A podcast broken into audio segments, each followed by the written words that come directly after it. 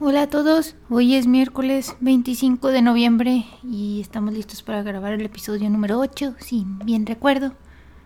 Perdonen, es que había empezado a grabar y empezó a sonar una como ah, sopladora de hojas, no sé si así se llama y, me quedé un poco confundida porque pues, aquí no hay así tal cual como que muchos árboles, no sé, según yo fue eso, pero se fue el sonido y eso me intrigó un poco más porque yo creo que duró como unos tres segundos, quién sabe, tal vez era otra cosa. bueno, ¿cómo están todos el día de hoy? Perdón por, por la breve experiencia. Um, pues hoy como que quería contar una anécdota para, ya saben, hacer este episodio un poquito más tranquilito, pero la verdad traía esta idea en la cabeza y no podía como que quitármela y siento que una vez que, que pienso en una idea ya es como que ya te, tengo que hacerlo sobre eso. Y pues yo quería hablarles un poquito el día de hoy sobre pues la importancia de aprender nuevos idiomas. Y luego dije, bueno, ¿sabes qué? Puedo mezclar experiencias mías también y así no lo, no lo voy a sentir tan como que informativo. Porque a veces yo creo que uno como que se cansa un poquito de estar como que aconsejando a la gente, ¿no? así que quiero que lo vean más este como, como el aprender nuevos idiomas me ha ayudado a mí como persona. Y empecemos un poquito con, con mi viaje de idiomas. Pues yo soy mexicana y pues nací, nací y aprendí a hablar español pero debido a que vivía en una ciudad este no fronteriza pero pues sí a una hora de la frontera que es Monterrey este pues empecé en una escuela bilingüe desde muy pequeña. Yo creo que nos empezaron a enseñar inglés desde el kinder. En especial mi escuela era este se era muy orgullosa de sí misma al decir que que el inglés era como que su idioma predominante y sí es cierto, todas mis clases las llevé en inglés. Llevábamos una clase llamada español, así así de intenso estaba. Entonces, pues yo me gradué de la secundaria y sabía hablar muy buen inglés, mejor que el español.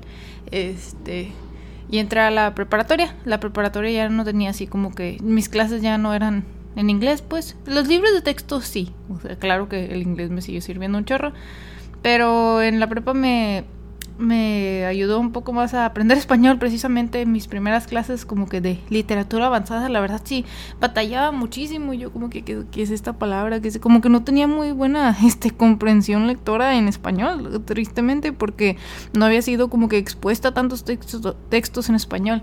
Ojo que sí me gustaba leer, este, más que nada prefería yo leer las obras en inglés, pero pues también era porque eran obras que originalmente estaban este, escritas en, en ese idioma, ¿no? Como por ejemplo Harry Potter o las de Philip Pullman, Neil Gaiman y y cositas así. Pero, por ejemplo, me gustaba leer a Isabel Allende. Isabel Allende, pues, escribe en español. Así que no voy a decir, no, no leía nada en español, pero tampoco eran como que textos tan difíciles, pues. Siempre me ha gustado el realismo mágico, así que, este, no, no eran tal cual como que textos informativos. Sí, siento que me ayudó con el español, pues, mi, mi hábito de, de la lectura, pero, pero no tanto como, como hubiera querido, pues ya que empecé a leer más, como les comento, textos de análisis en, en la prepa fue que, que pude aprender español un poco mejor y la verdad eso me, me, hizo sentir muy bien porque me sentía, hasta me daba un poco de, de pena, yo como que cómo es que, que, no entiendo tan bien el español, pero pues nunca, siento yo que la escuela como que nunca se molestó en enseñárnoslo bien, como que, no, ustedes ni están el inglés. este, Posteriormente en, la prepa fue cuando empecé a aprender japonés, eh, más que nada porque a mí me gusta mucho pues la, la animación japonesa, ¿no? Y empecé con clases particulares los sábados, eh, pero pues la verdad para mí es muy difícil, bueno, era muy difícil ya no, porque ya no estoy en la escuela, pero como que llevar clases extracurriculares, como que tomar, tomármelas en serio, pues no me las tomaba en serio. Si no tenía una calificación, no le importaba a mi madre, entonces no me regañaba y me iba mal, así que pues por eso como que las clases extracurriculares que llegué a, que llegué a tomar, por ejemplo danza, este, en este caso el japonés o inclusive la guitarra, pues, pues eran cosas que como que no, sí me gustaban, pero, pero no no les veía como que la importancia de tomármelo tan en serio. Y pues primer error, ¿no? Tanto en los idiomas como en la música, como que si no te lo tomas en serio y practicas a diario y pues, pues no, no avanzas y uno mismo pues se rinde, ¿no? Entonces, pues les comento, llevé japonés los sábados. En la prepa teníamos opción aparte de un tercer idioma, si tenías el, el inglés con un puntaje suficiente del, de, esta, de este examen llamado el TOEFL, ¿no? Así que mm, escogí chino, porque pues chino era, este, pues era el idioma como que más ajeno que tenía. También las opciones eran, este, creo que francés, italiano y alemán. Y pues no, a mí me interesó el chino, como que dijo, oh, lo quiero aprender. Y llevé unos tres semestres de chino, estaba, estuvo muy interesante, me gusta el chino, pero cuando entré a la carrera, este, tuve opción de seguir, sí, pero, pero ya no iba a estar tan difícil porque no iba a entrar como que al primer chino, ¿no? este tenía que hacer como que examen de ubicación y luego creo que las clases ya no eran, o creo que eran los sábados, entonces escogí alemán y empecé a aprender alemán entrando a la carrera. Pero luego me di cuenta que habían clases de japonés y yo, bueno, yo ya sé algo de japonés, ¿qué tal si mejor sigo aprendiendo algo que ya sé? Entonces me cambié a japonés y empecé directamente en el, en el japonés 2.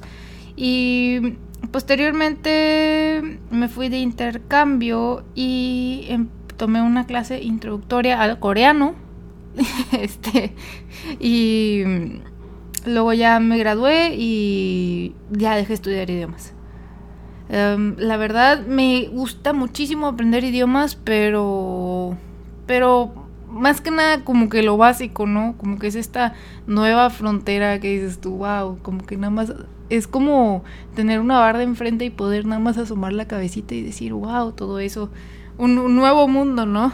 Este, y pues digamos que, que le encontré como que esa, esa pasión a estudiar idiomas, pero pues acabó la, la carrera y empecé a trabajar y pues ya cuando trabajas uno no tiene como que tanto tiempo libre, entonces como que no me daban ganas de así empezar un idioma desde cero. Por ejemplo, el francés, que como que le echo el ojo porque siento que es como que un, un un idioma más que nada, además de bonito, que tiene muchas obras que me interesaría leer, ¿verdad? Que, que son nativa, nativas en, en francés. Pero pues dije yo, ¿sabes qué? Creo que quiero seguir. Como que tenía yo ese sentido de, de quiero, quiero seguir con algo que, que ya empecé, quiero este, superarme y así es como pues regresé, retomé el japonés. Fue, estuvo difícil porque tuve que, este, pues no aprenderlo, sí, ah, sí, no, digamos que sí, como que reaprender desde cero, porque ya llevaba yo como que cuatro años sin exponerme. No, no cuatro, digamos tres. Entonces, eh, obviamente fui mucho más rápido que un principiante, pero sí nos tomamos nuestros buenos como seis meses repasando todo lo que se supone que ya sabía, ¿verdad? Pero pues cuando dejas de practicar un idioma se te empieza a olvidar. Así que esto ha sido más o menos mi, historia con, el idioma. Eh, recientemente me interesó aprender ruso y he estado, pero pues nada más con el Duolingo, ¿no? Aprendiendo cositas básicas. Pero aquí voy yo con todo esto de mi historia con los idiomas. Este, pues me gusta mucho aprender nuevas cosas. Y los idiomas es precisamente eso pero he encontrado que también nos, nos da varios beneficios que tal vez no sean tan tan obvios como ah, vas a poder entender cosas en otro idioma. Mm, no, no, por ejemplo, pues al estudiar un idioma que voy a hacer más que nada quisiera apoyarme de que estoy aprendiendo japonés, no tanto del inglés porque les digo que siento que tengo una exposición al inglés desde hace mucho, mucho tiempo, em, entonces siento que, que, no, no viví tal cual la, experiencia que se supone que te da el aprender un nuevo idioma. Eh, porque fue como que ah, me lo enseñó la escuela y ya, toma tus lecturas y lee. No, pero pues cuando he estado aprendiendo japonés ha sido muy interesante porque, por ejemplo, en estas clases particulares, pues te explican cómo es que funciona el idioma, porque las cosas son tal cual, los puntos gramaticales, las partículas, las estructuras de las oraciones. ¿Entiendes entonces cómo funciona un idioma diferente al tuyo y te sorprendes porque hay muchas reglas? Hay reglas que dices tú, ¿para qué sirven? Como que, wow, no son tan intuitivas, pues, pero luego te das cuenta que tu propio idioma tiene algunas reglas que, que no tienen mucho sentido, entonces como que te abre esa perspectiva de cómo gente de otras culturas piensa, porque, en fin, siento yo que el idioma refleja mucho cómo piensa una cultura. Este, una vez que ya empiezas a, dominar el idioma más allá del hola, ¿cómo estás? de una comprensión básica, eh, empiezas a tener esa capacidad tal vez de expresar tus ideas o sentimientos en, un, en una forma que no habías este, perdonen, hoy tengo muchas muletillas que no habías pensado. Por ejemplo, el es muy famoso, pues en inglés es, es I love you, ¿no? Que, ¿Qué significa? Te significa te quiero, significa te amo. O sea, como que ven como no, no hay tal cual un mapa entre el español y el inglés que sea exacto. O sea, I love you puede significar una cosa o puede significar otra, depende como que el contexto, la intención. Entonces eso a mí como que me, me fascinó saber que hay idiomas que pueden expresar cosas que ni siquiera se te habían ocurrido por lo mismo de que cuando piensas solo en un idioma estás como que adherido a sus reglas, ¿verdad? Y empezar a abrir otro idioma siento que te abre esos horizontes, esa nueva forma de, de pensar y siento que es algo muy interesante. También pues te ayuda a aprender sobre cómo la gente vive en otros países. No, no necesariamente eso ya es más que tú tengas que investigarle, pero se me hace algo interesante también, por ejemplo, ver cómo vive la, la gente en Japón, las costumbres. Y mucho de ello también te lo puedes dar cuenta por el idioma, ¿no? Por ejemplo, los japoneses pues tienen su forma respetuosa de hablar a las personas y en sí es como que lo que más se usa y eso al principio como que te... ¿Cómo sería? Te, te saca de onda, perdón, siento, siento que suena muy regia. Porque pues como que ah, pasando del español al japonés, como que, oh, hablar en honoríficos, como que no es algo que haces muy seguido en el español, ¿no? Y en, en japonés es muy común, entonces eso como que me, me, me, sorprende mucho, pues. Quería yo, tengo aquí como que una info, infográfica de, de cómo es que les puede ayudar a aprender nuevos idiomas. Una parte que no he mencionado, pero porque no me gusta empezar por aquí, porque mucha gente eh, eh, que es el, el, cuando viajas puedes entender, porque mucha gente es, pues yo no viajo, yo no he salido de México, yo no he salido de mi país y no planeo hacerlo. Como que siento que hay mucha gente que, que se cierra y es como que no, yo nunca voy a salir, entonces no lo necesito. Y no, no quiero que lo vean así, como que solo lo vas a necesitar si viajas, no, pero es una herramienta que te enriquece mucho eh, tenerla cuando viajas. Si es que te llega la oportunidad. Por ejemplo, a mí me pasó con el alemán. Fuimos a visitar Alemania, a la ciudad de, de Col, Colonia, y me gustó que podía entender muchas cosas, y eso que solo llevé un semestre de alemán, pero como está también muy relacionado el inglés, el alemán, em, podía como que entender muchas cosas que son muy útiles y pues te, te ayuda, quieres uno como que a a sentirte también un poco más seguro en un entorno cuando pues es un idioma que, que no hablas, puede ser un poco intimidante también, pero pero siento que aportó por cosas buenas el saber un poco de alemán cuando fui a Alemania. Y muchos hacen eso. Mi compañero, precisamente, que también fue a Japón, él nunca llevó clase de japonés ni nada, pero um, unos meses antes de saber que iba a ir, pues se puso a investigar, así como decir, pues frasecillas básicas y, y eso le, le ayudó mucho. Es algo como que un, interés genuino, ¿no? Porque dices, voy a conocer esta parte y quisiera, quisiera aprender un poco más de ella. No sé, se me hace algo como que muy bonito. Siento que muestra también empatía y un poco de quiero saber cómo, cómo viven las personas ahí. Eh, y bueno, no sé muy bien cómo cerrar esta idea, pero se me hace algo, algo bonito. Vamos a dejarlo así. Ah, también pues otras em, razones, pues explorar nuevas culturas, ¿no? Te puede cambiar un poquito la forma de pensar, apreciar esta diversidad cultural, ¿verdad? Muchos tienen costumbres muy interesantes. Eh, por ejemplo, me gustaría mucho ir a la India alguna vez y conocer porque siento que es, que es un país muy bonito y tengo muchísimos compañeros de allí. Es como que, oh, yo quiero. Está en una de mis metas. Y pues claro, también te ayuda en la industria, especialmente, por ejemplo, me pasó con, con, un compañero que pues trabaja así como que en la industria automotriz y va mucho a Alemania y pues le ayudó el saber alemán, ¿no? Entonces, eh, ¿qué les puedo yo dejar de, de aprender nuevos idiomas? Eh, pues también hace que, que tengas como que una conexión cercana a la gente. Les, les comento, por ejemplo, yo a mis compañeros que tengo varios internacionales. Eh, lamentablemente no tengo un compañero japonés. Tengo un compañero, un, compañero, no puedo creerlo.